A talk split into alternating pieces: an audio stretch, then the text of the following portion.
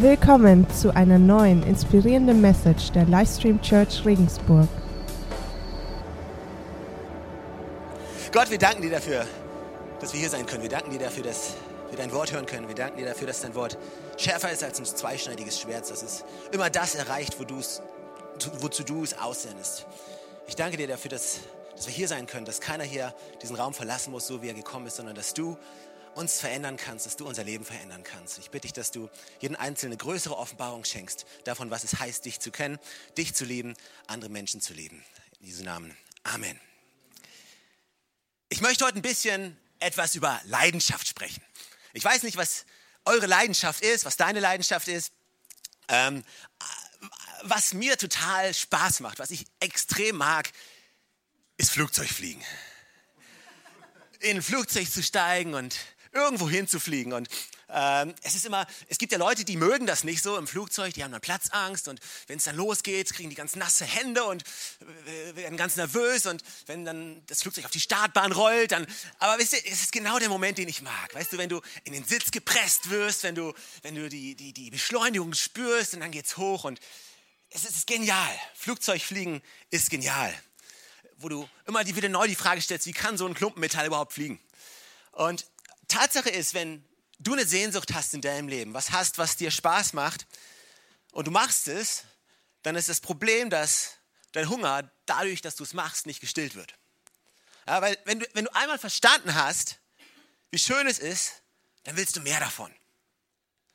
Weißt du, wenn du wirklich etwas liebst, wenn du wirklich von einer Sache total überzeugt bist, wenn du eine Sache machst oder du siehst was oder was auch immer, und es ist wirklich dein Herz, dann kannst du nicht anders, als nochmal das Gleiche zu wollen. Je mehr du davon kriegst, desto mehr willst du es. Das ist so bei den guten Sachen. Das, das Gleiche ist vielleicht äh, noch stärker bei Kindern so. Weißt du wenn, du, wenn du Vater wirst und dann nimmst du zuallererst Mal den, dein Kind in den Arm, du siehst es zum allerersten Mal. Es ist nicht so, dass du dann da stehst und sagst, okay, habe ich gesehen, abgehakt, nächstes. Da gehen wir wieder zur Tagesordnung über sondern wenn du wirklich anfängst, etwas zu lieben oder du lernst etwas zu lieben, dann kriegst du nicht genug davon. Dann willst du, äh, weißt du, die Zeit, die du damit verbringst oder die Sache oder was auch immer es ist, es ist nicht so, dass die Sehnsucht gestillt ist, sondern sie verstärkt sich dadurch noch viel mehr. Wenn du verstanden hast, zum Beispiel, wie schön es ist, dein eigenes Kind in den Arm zu nehmen, dann ist es nichts, wo du sagst, okay, das lege ich jetzt ab und, sondern du willst mehr davon. Und ich glaube, es ist das Schönste, was es, was es gibt in meinen Augen. Und ich, ich glaube, ich bin sicher, das Gleiche ist es auch bei Gott. Wenn du einmal verstanden hast, wie gut Gott ist, dann ist deine Sehnsucht nicht gestillt, sondern dann fängt deine Sehnsucht nach ihm erst an. Im Psalm 42, da schreibt der Schreiber von dem Psalm wie, der Hirsch nach frischem Wasser lechzt, so lechzt meine Seele nach dir, o oh Gott. Ja, ich brauche dich Tag und Nacht. Und wann werde ich wieder in dein Heiligtum stehen, um dich anzubeten? Weißt du, dieser Durst, dieser Hunger nach Gott, den der Psalmist hier beschreibt, der ist atemberaubend. Das ist der absolute Hammer. Und ich erinnere mich noch, als ich Jesus kennengelernt habe, als, als ich diese Entscheidung getroffen habe, ihm nachzufolgen. Weißt du, ich hatte so die, die typische christliche Karriereleiter durchgemacht, wenn du so willst. Ich habe angefangen in der Kinderstunde. Bei uns hieß es noch Kinderstunde. Als ich Kind war, da konnte man noch kein Englisch. Und deswegen hat es nicht Kids gehießen, hieß Kinderstunde, die gute alte Kinderstunde. Und dann hatten wir Kinderstunde und irgendwann gab es die, die Teen, den Teenkreis. Da war ich schon älter. Da hat man schon ein bisschen Englisch verstanden und weil es auf Englisch immer alles cooler war, hieß es dann Teenkreis. Das Kreis blieb trotzdem, man wollte es nicht Teen Circle nennen. Und ich hatte das alles mitgemacht und weißt du, das war super und äh, hat mir viel gebracht. Ich habe einfach eine solide Grundlage von biblischen Geschichten bekommen. Äh, ich hatte nicht Spider-Man und Superman, sondern David und Freddy der Esel, das waren meine Helden. Solche Geschichten und ist dir, ich kann mich erinnern, ich habe hab dort Freunde kennengelernt, es war einfach eine geniale Zeit dort. Aber ich kann mich auch erinnern, dass das Ganze für mich nicht so wirklich viel Sinn gemacht hat. Ja, das war alles, waren nette Geschichten und, aber so richtig anfangen konnte ich nichts damit. Bis ich dann als Jugendlicher irgendwann mal auf einer Jugendfreizeit war und auf einmal etwas in, zum Leben in mir erweckt wurde. Auf einmal hat das alles, was ich da vorher gelernt hatte, irgendwie Sinn gemacht, anfangen Sinn zu machen. Und ich hatte von Gott eine Leidenschaft in mein Herz bekommen. Dass ich nicht anders konnte, als gesagt habe, hey Gott, ich gebe dir mein ganzes Leben. Ich lege dir mein Leben hin und jedenfalls wisst ihr, ich war on fire. Ich habe es geliebt. Ich habe es geliebt, einfach zu sehen, was Gott für mich getan hat und was er in mir tut. Und ich habe irgendwie gemerkt, okay, da draußen, da gibt es eine Welt, die braucht Gott. Die braucht diesen Jesus. Da draußen ist eine Welt, die ist kurz davor zu sterben und hat keine Ahnung von dieser besten Nachricht, von dieser besten Kraft, die es, die es für sie gibt. Was tust du, wenn du Jugendlicher bist und voll Feuer und nicht genau weißt, was du tun sollst? Richtig, du organisierst Jugendgottesdienste. Also haben wir Jugendgottesdienste organisiert und äh, wir haben alles gegeben. Wir haben Leute eingeladen und wir waren voller Leidenschaft. Und damals, als wir Jugendgottesdienste angefangen haben, das war so die Zeit, da gab es die ersten Tintenstrahldrucker in, mit Farbe, die kamen da so auf, die ersten HP-Drucker. Und ähm, mit Microsoft Paintbrush haben wir so unsere ersten Einladungen kreiert. Und, und wir haben in Farbe gedruckt. Und weißt du, wenn du damals einen, einen Flyer in die Hand bekommen hast mit Farbe, dann hat das was ausgesagt. Unser Problem war nur, dass wir nicht genau wussten, wie man so Flyer auf so einem Blatt anordnet. Also haben wir pro Seite einen Flyer gedruckt und das Blatt umgedreht und die Rückseite bedruckt, weil wir wollten Ressourcen sparen. Und dann haben wir das ausgeschnitten und äh, haben, wir haben durchgedruckt, stundenlang. Wir haben es geliebt zu drucken. Und wir haben damals in der Gemeinde übernachtet, wir haben geplant, wir haben Pläne geschmiedet, wir haben Sachen vorbereitet. Wir waren on fire. Und wir dachten, hey, jeder, der so eine Einladung bekommt, ist potenziell jemand, der diesem Jesus begegnen kann und dessen Leben sich komplett ändern kann. Das, wir waren richtig voller Leidenschaft. Das war das Wichtigste für uns. Aber ich kann mich auch erinnern, wie einige Leute auf uns zugekommen sind und gesagt haben, hey, das ist ja schön und gut für euch. Aber wartet mal, bis ihr älter werdet. Wartet mal, bis ihr Kinder habt, bis das Leben reinkickt und bis die ganzen Herausforderungen kommen und bis all die Sachen passieren, die passieren. Und dann schauen wir euch mal an. Und dann gucken, mal, gucken wir mal, wie euer Leben dann aussieht. Und ich kann mich noch erinnern, wie ich gedacht habe, hey, so ein Leben, das will ich nicht führen. Ich weiß genau, das wird bei mir nicht passieren. Ich möchte ein Leben führen, das voller Leidenschaft ist. Nicht nur von irgendwelchen Oberflächlichkeiten angetrieben wird, sondern ich möchte, es, weißt du, es gibt manchmal Dinge, die uns dazu bringen, uns zurückzuziehen, den Fokus auf etwas anderes zu legen. Und ich habe mir überlegt, hey, woher kommt das? Woher kommt das? Auf der einen Seite sagen wir, ja, wir, wir wollen es, wir wollen diese Leidenschaft haben. Auf der anderen Seite, wenn wir unser Leben anschauen und ehrlich zu uns sind, dann müssen wir manchmal schon ganz schön kämpfen, diese Leidenschaft auch zu behalten. Dann müssen wir uns immer wieder neu entscheiden, für Gott und durch Gott und mit Gott auf diesem Weg zu bleiben, die Spur zu halten. Und ich habe ein Gleichnis gelesen, das fand ich so spannend, weil Jesus genau darüber schreibt oder erzählt vielmehr. Lukas schreibt darüber. Jesus hat dieses Gleichnis erzählt und Jesus war eingeladen und er war bei einem Essen eingeladen und hat davor noch ein bisschen gesprochen, wie man sich verhält, wenn man irgendwo eingeladen ist. Und dann redet er so und er wird unterbrochen von einem, von einem Gast und dieser Gast sagt zu ihm, glücklich zu preisen ist der, der beim Festmahl Gottes teilnimmt. Und Jesus schaut ihn an und ich liebe es, wie Jesus antwortet, weil Jesus sagt nicht einfach ja oder nein, sondern er sagt, er erzählt ein Gleichnis, er erzählt eine Geschichte. Die lesen wir ab Vers 16. Jesus antwortete ihm darauf mit einem Gleichnis. Er sagte, ein Mann bereitet ein großes Festessen vor, zu dem er viele Gäste einlud. Als es dann soweit war, schickte er seinen Diener und ließ den Gästen sagen, kommt, alles ist bereit. Doch jetzt brachte einer nach dem anderen eine Entschuldigung vor. Der erste sagte, ich habe einen Acker gekauft und muss unbedingt hingehen und muss ihn besichtigen. Hey, sorry, ich kann nicht kommen. Ein anderer sagte, ich habe mir fünf Ochsengespanne gekauft und gehe sie mir jetzt genauer ansehen. Hey, tut mir leid, ich kann nicht kommen. Ein dritter sagte, hey, ich habe gerade geheiratet, darum kann ich nicht kommen. Der Diener kam zu seinem Herrn zurück und berichtete ihm das alles. Da wurde der Herr zornig und befahl ihm, Geh schnell auf die Straßen und Gassen der Stadt und hol die Armen, die Behinderten, die Blinden und die Gelähmten herein. Bald darauf meldete der Diener, Herr, was du befohlen hast, ist ausgeführt. Aber es ist noch mehr Platz vorhanden. Da befahl der Herr, geh auf die Feldwege und an die Zäune und dränge alle, die du dort findest, zu kommen, damit mein Haus voll wird. Denn eines sage ich euch, von jenen Leuten, die ursprünglich eingeladen waren, wird keiner etwas von meinem Festessen bekommen. Das ist eine krasse Geschichte. Da ist dieses riesengroße Festessen von diesem König und diese Person steht symbolisch für Gott, weißt du?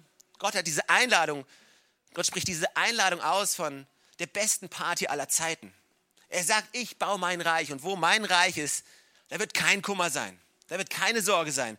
wenn mein Reich zu seiner vollen Entfaltung gekommen ist, dann wird jede einzelne Person verstehen, wozu sie bestimmt worden ist. Jede einzelne Person wird in der Lage sein, eine Beziehung mit mir zu haben. Die Beziehung untereinander wird gepflegt sein.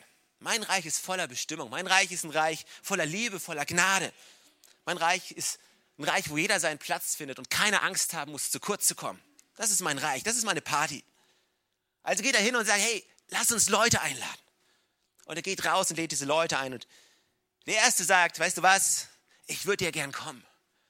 Ja, ich würde gern, aber sorry, man. Und weißt du, dieses Problem haben wir auch alle irgendwo, ja? Ich habe mir gerade einen Acker gekauft. Wer von uns kennt dieses Problem nicht? Wenn du gerade einen Acker gekauft hast. Ich meine, es ist so schön, dass wir uns immer identifizieren können mit dem Wort Gottes. Ich habe mir gerade einen Acker gekauft. Aber mal ganz im Ernst, weißt du, der Typ sagt, hey, ich, ich bin gerade dabei, meine Karriere mir aufzubauen. Ich bin gerade dabei, mir mein Leben aufzubauen. Ich habe mir gerade ein Grundstück hier gekauft und weißt du, du weißt ja, wie es ist. Weißt du, früher, früher, als ich noch Student war, als ich noch Schüler war, da hatte ich Zeit, Pläne zu schmieden, Jugendgottesdienste vorzubereiten. Ich habe Nächte hindurch vorbereitet, aber heute geht es nicht mehr, weil heute habe hab ich meinen Acker gekauft. Heute ist irgendwie, weißt du, ich muss mich um so viele Sachen kümmern. Weißt, weißt du, wie es ist? Das Leben, es passiert. Und früher, ja, früher. Aber jetzt ist mein Acker da. Jetzt meine Karriere da. Und jetzt ist meine ganze Geschichte da. Und irgendwie ist es mir in den Weg reingerutscht. Und ich weiß auch nicht so genau. Ich weiß, ich weiß, ich, keine Ahnung, aber ich glaube einfach, Karriere ist jetzt mein Ding. Ich bin gerade aus der Schule gekommen. Ich habe gerade meine Ausbildung zu Ende. Mein erster Job, die ersten großen Herausforderungen, die damit einhergehen. Es funktioniert nicht mehr so einfach. Ich kann nicht mehr so diese Leidenschaft für Gott haben, weil jetzt mehr und mehr an Leben passiert. Mein Leben wird größer, es wird weiter. Herausforderungen, die damals noch nicht da waren, die sind jetzt plötzlich da und hey, sorry man, es geht nicht. Dann geht der Diener zum zweiten und sagt, hey, wie wär's? Möchtest du zur Party kommen? Weil letztes Mal hast du noch gesagt, da hattest du den Acker gekauft. Wie sieht's denn jetzt aus? Aber weißt du, Zeit ist vergangen und aus diesem einen Acker wurden fünf Äcker und aus fünf Äckern wurden zehn Äcker und, und ich kann diese zehn Äcker nicht mehr mit, mit, mit, mit alleine bewirtschaften. Ich brauche jetzt fünf Ochsengespanne und die habe ich mir jetzt gerade gekauft. Sorry man, du, du, weißt du, die Karriere, die angefangen hat, die ging steil, die ging fantastisch nach oben. Und jetzt brauche ich diese fünf Ochsen. Ich gehe die nächsten Schritte. Ich gehe ins mittlere Management. Ich gehe ins gehobene Management. Mein Leben ist groß. Und er steht da und sagt, ja, ehrlich jetzt, ich, ich würde gern kommen. Ich würde aber, weißt du, früher, früher, als ich noch einen Acker hatte, hey, das war easy. Einen Acker, den kann jeder bewirtschaften. Aber mach das mal mit fünf Ochsen gespannt. Das sind zehn Ochsen. Die brauchen was zu fressen. Weißt du, es geht nicht mehr so einfach. Weißt du, ich frage mich, wie oft wir sagen, Gott, ich würde. Aber weißt du, ich, ich würde gerne ein Reich bauen. Ich würde gerne, aber ganz im Ernst, weißt du, die Ochsen und meine Karriere und die Karriereleute ruft, meine Herausforderungen rufen. Und dann, dann geht er zum Dritten und sagt, hey, und der sagt, hey, ich habe gerade geheiratet. Und jetzt sind wir mal ehrlich. Ich meine, das ist ein Grund, wo jeder von uns sagt, oh, er hat gerade geheiratet. Schön. Also, da, da, haben wir so richtig Empathie dafür. Und da können wir uns so richtig reinempfinden in, in die Person, weil, man, er hat, wenn man heiratet, dann, dann werden Dinge anders. Das Leben wird ein bisschen crazier, schöner, verrückter, manchmal auch ein bisschen lauter, aber ehrlich. Aber alles in allem, alles in allem, weißt du, ah, er hat gerade geheiratet. Aber ich glaube nicht, dass, dass Ehe und Hochzeit hier in, im negativen Bild dargestellt wird. Ich glaube eher, dass es hier um Beziehungen im Allgemeinen geht. Weißt du, ich finde es so spannend, wie du, du manche Leute triffst, die mit 18, 19, 20 für Gott gebrannt haben, mit Leidenschaft gebrannt haben.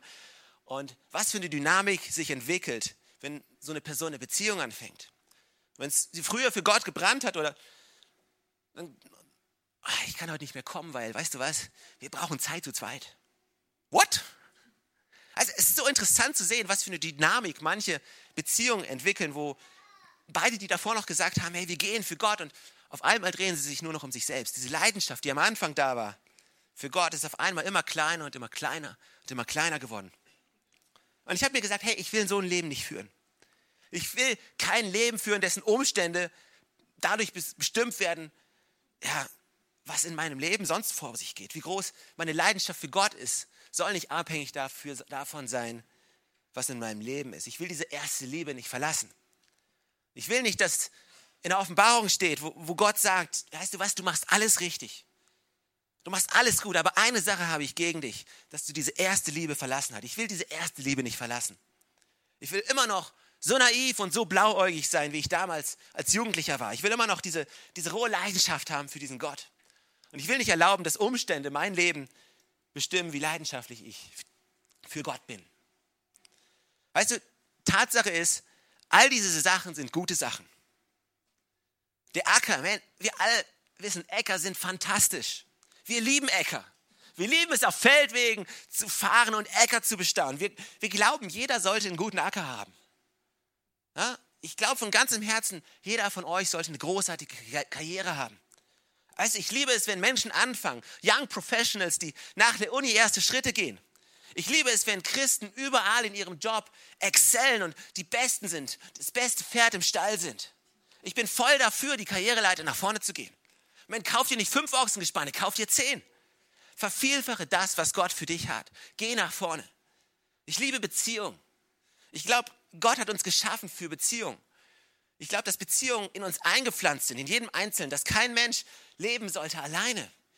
Ich glaube, das ist alles, das, das ist alles von Gott. Aber es ist interessant, dass der Segen, der von Gott kommt, manchmal genau das ist, was uns im Weg steht, ihm nachzufolgen.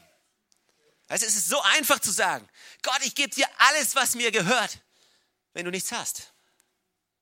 Es ist so einfach, Gott hinterherzujagen. Weißt du, als Student, wenn, wenn, du von der, von der, wenn du von der Hand in den Mund lebst, wenn 100 Euro für dich der Mordsbetrag sind, ey, du kannst sagen, Gott, das kannst du alles haben. Oh, wow.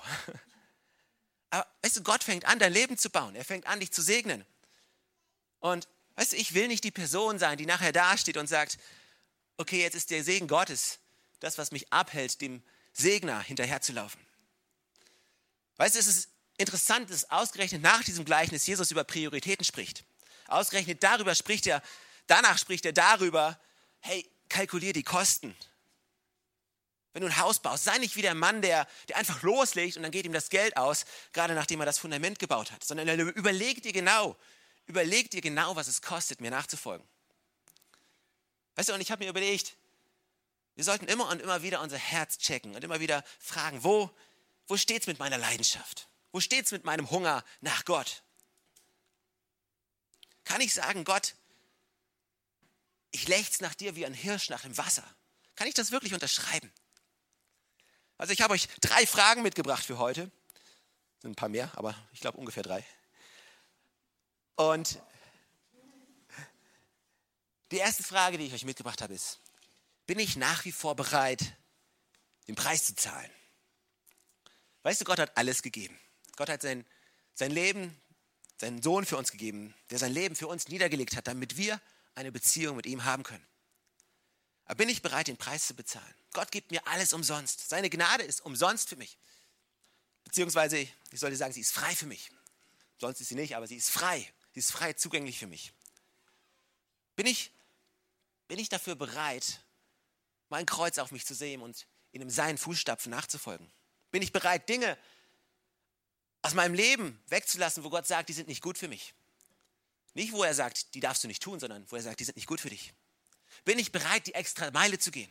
Bin ich immer noch bereit, Nächte in der Kirche zu verbringen und durchzuplanen? Bin ich bereit, diese Dinge zu tun, die ich am Anfang getan habe? Oder bin ich ein bisschen bequem geworden? Weißt du, was damals gereicht hat? Das ist gut. Aber jetzt reicht es immer noch, auch mit halber Kraft. Weißt du, am Anfang gehst du hin, wenn du Fußballspieler bist, am Anfang gehst du hin und du hast einen Ball und nimmst den Ball und du ballerst mit ganzer Kraft drauf und der Ball fliegt 40 Meter weit. Du hast 100% deiner Kraft gebraucht, um den Ball 40 Meter weit zu schießen. Aber jetzt gehst du hin, jetzt trainierst du ein bisschen.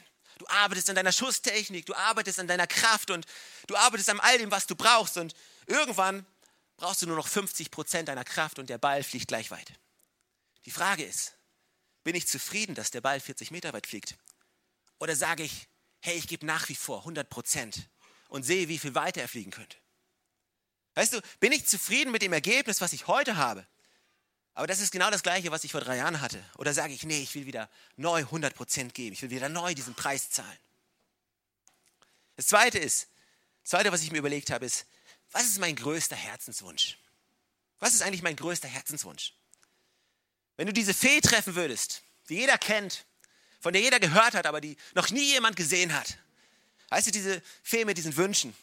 Und wenn du die treffen würdest und sie würde zu dir sagen, hey, du hast einen Wunsch frei. Was wäre dein größter Wunsch? Ein Ochsengespann? Ein Acker? David schreibt im Psalm 27 im Vers 4, eines habe ich vom Herrn erbeten, das ist mein tiefster Wunsch. Alle Tage meines Lebens im Hause des Herrn zu wohnen, um die Freundlichkeit des Herrn zu sehen und über ihn nachzudenken, dort in seinem Heiligtum. Ist das was, was ich aus der Bibel kopieren könnte, den Strich drunter ziehen könnte und Grüttner drunter schreiben könnte? Kann ich das so unterschreiben? Könnte ich wirklich zu Gott sagen, ganz im Ernst, das ist mein tiefster Wunsch. Mein sehnlichster Wunsch, das ist wirklich mein Herzenswunsch. Einfach nur eine Frage. Und die dritte Frage, die ich mir gestellt habe, gehört mein ganzes Leben, alles, was ich bin und alles, was ich habe, Gott? Weil Tatsache ist, alles, was ich habe, alles, was ich bin, Gott gehört, kann mir, dann kann er mir auch niemals irgendetwas wegnehmen. Und ich habe nie das Gefühl, dass er mir etwas nimmt, weil es gehört ihm eh schon alles. Man kann dir nur etwas wegnehmen, wenn du dich dran klammerst. Also ich unterhalte mich oft mit Leuten und wir sprechen manchmal ein bisschen über, über, über Kirche und über alles geben und, und weißt du, ich liebe das Herz von den Mitarbeitern dieser Kirche. Und Tatsache ist, weißt du, die Tatsache ist die, du siehst, wie Leute ihr ganzes Herz hier reingeben. Du siehst, wie sie dienen, du siehst, wie viele morgens früh aufstehen und weißt du, ich bin so erstaunt darüber, dass ich, es freut mich so darüber, das zu sehen. Weil Leute haben nie das Gefühl, übervorteilt zu sein. Sie haben nie das Gefühl, irgendwas zu geben, was sie eigentlich gar nicht geben wollen, weil sie verstanden haben, dass mein ganzes Leben Gott gehört. Aber wenn Gott zu mir kommen würde und zu mir kommen, sagen würde, hey, ich möchte, dass du diese Person da finanziell unterstützt. Ich möchte, dass du da was gibst. Ich möchte gern, dass du dort Zeit investierst. Hätte ich dann das Gefühl in meinem Herzen, ah, eigentlich ist das meins? Oder habe ich verstanden, dass alles, was ich bin und alles, was ich habe, eh schon Gott gehört. Und er es mir nur anvertraut hat, um es dort einzusetzen, wo er es möchte. Ist nur eine Frage. Jetzt kannst du dich hinstellen und kannst sagen, ja, Stefan, aber wozu das alles? Wozu das Ganze? Weißt du, warum, warum sollte es mein großer Herzenswunsch sein, ihn zu kennen, über ihn nachzudenken? Warum sollte mein ganzes Leben ihm gehören? Warum sollte ich bereit sein, den Preis zu zahlen? Weißt du, wenn alles, was ich habe, Gott gehört, dann ist es nicht nur so, dass, dass ich Gott gehöre, sondern es ist genauso, dass er mir gehört. Ich bin nicht nur sein, sondern er ist mein. Wir reden nicht hier über irgendeinen harten Götzen, der irgendwie will, dass wir unser ganzes Leben auf den Altar legen und dann anzünden, sondern wir reden von dem liebevollen Vater, der sagt, ich bin bei dir, ich bin dein, ich bin dein Vater, ich bin dein Gott, ich bin der liebevolle der liebevolle Gott, der dich, der dich geschaffen hat, der dich liebt. Dort, wo du bist. Also ich, ich kann machen, was ich möchte. Ich kann denken, was ich möchte. Ich kann glauben, was ich möchte. Ich kann tun, was ich möchte. Er weicht mir nicht von meiner Seite. Die Bibel sagt, er ist treu, selbst wenn ich untreu bin. Weißt du, was das bedeutet? Was für ein krasser Ausdruck zu sagen, er ist treu, selbst wenn ich untreu bin. Du kannst nichts tun, dass er von deiner Seite weicht. Es ist nicht nur so, dass ich sein bin, sondern er ist mein. Es ist nicht nur, dass es mein größter Herzenswunsch sein sollte, bei ihm zu sein, sondern Tatsache ist, zuallererst war es sein Wunsch, bei mir zu sein. Es ist nicht so, dass Gott irgendetwas von mir verlangen würde, was er nicht selbst schon hundertfach übertroffen hätte, selbst getan hätte. Gottes sehnlichster Wunsch ist es, bei uns zu sein. Sein größtes Herz ist, dass er mit dir Zeit verbringt. Einfach weil er dich liebt. Also Gott ist keine, keine Religion, Gott ist nicht irgendwie ein System, Gott ist nicht Kirche. Gott ist nicht Zeit, auch irgendwie in der Kirche zu verbringen, sondern Gott ist eine Person. Er ist eine Person und er hat Emotionen. Als Person denkt er, als Person handelt er. Er ist nicht einfach nur eine mathematische Funktion. Ja, ich hau hier ein Gebet raus und kriege da x Erwartungen zurück, sondern er ist eine Person und dessen Wunsch ist es, mit mir zusammen zu sein. Das letzte, warum sollte ich den Preis bezahlen? Ganz einfach, weil er den Preis zuerst bezahlt hat. Warum sollte ich mein Leben hinlegen? Weil er seins viel früher hingelegt hat. Bei dem Gleichnis, ich habe euch eine Sache verschwiegen, und zwar sagt Jesus hier, der Herr hat alles vorbereitet. Und als alles vorbereitet war, dann hat er seinen Diener losgeschickt. Hat gesagt, es ist alles bereit und hat diese Einladung ausgesprochen. Ich weiß nicht, wie es euch geht, aber ich habe noch nie ein Fest vorbereitet und danach die Leute eingeladen. Sondern ich habe immer erst die Leute eingeladen und danach das Fest vorbereitet. Du willst doch wissen, wer kommt. Du willst wissen, wer teilnimmt. Du willst wissen, wie viele Gäste da sind. Du willst wissen, wie viel einkaufen musst. Du willst wissen, wie viel du kochen musst. Du willst wissen, für wie viele Leute du den Tisch decken musst. All diese Sachen sind richtig für unsere Planung, oder? Wir würden nie ein Fest machen und danach sagen, ja, jetzt hoffen wir mal, dass Leute kommen. Aber genau das hat Gott gemacht. Er hat gesagt, es ist alles bereit. Es ist vollbracht. Als Jesus am Kreuz hing, hat er gerufen, es ist vollbracht. Da war alles bereit. Er wusste nicht, wer kommt. Er wusste nicht, ob du Ja sagst oder ob du Ja sagst oder du Ja sagst. Er hat einfach gesagt, ich mache es. Und wer immer kommt, der kommt. Das ist die größte Einladung aller Zeiten. Er hat zuerst den Preis bezahlt. Und jetzt ist es an uns, diese beste Botschaft der Welt, dass Gott ein Fest vorbereitet hat, nach außen zu tragen. Es ist alles vorbereitet. Also ich liebe diesen Punkt. Ich liebe vielmehr diesen Gedanken, dass alles vorbereitet worden ist für uns. Und jetzt steht Gott da und sagt, ja, jetzt, jetzt lass uns die Hütte voll machen. Lass uns rausgehen und lass uns sein Reich bauen. Lass uns diese Einladung rausrufen an alle Leute. Lass uns nicht die Leute sein, die, die ihre Äcker und ihre Ochsen als Entschuldigung vorbringen, sondern lass uns die Leute sagen, die was auch die sagen, was auch immer es ist, ich lasse es hinter mir, ich lasse es neben mir. Damit sage ich nicht, dass unsere Aufmerksamkeit in unserem Leben hin und wieder mal in die eine oder andere Richtung gehen darf. Aber unsere Priorität, unser Blick, unser Herz sollte niemals von dieser Stelle weichen, wo es am Anfang war. Wir sollten niemals zu diesen Profi-Christen werden, die, die immer genau wissen, wo es lang geht. Die genau wissen, ich brauche nur noch 25 Prozent meines Einsatzes und ich komme genauso weit, wie ich am Anfang gekommen bin. Nee, lass uns diese 100% Leute sein. Lass uns immer die Leute sein, die sagen, man, da geht noch mehr. Ich setze mich nicht fürs Zweitbeste nach hinten. In Regensburg geht noch mehr. Das ist der erste Gottesdienst in diesem neuen Jahr. Und wisst ihr, ich gehe in dieses Jahr mit der Erwartung, es wird das beste Jahr aller Zeiten. Es wird mein bestes Jahr.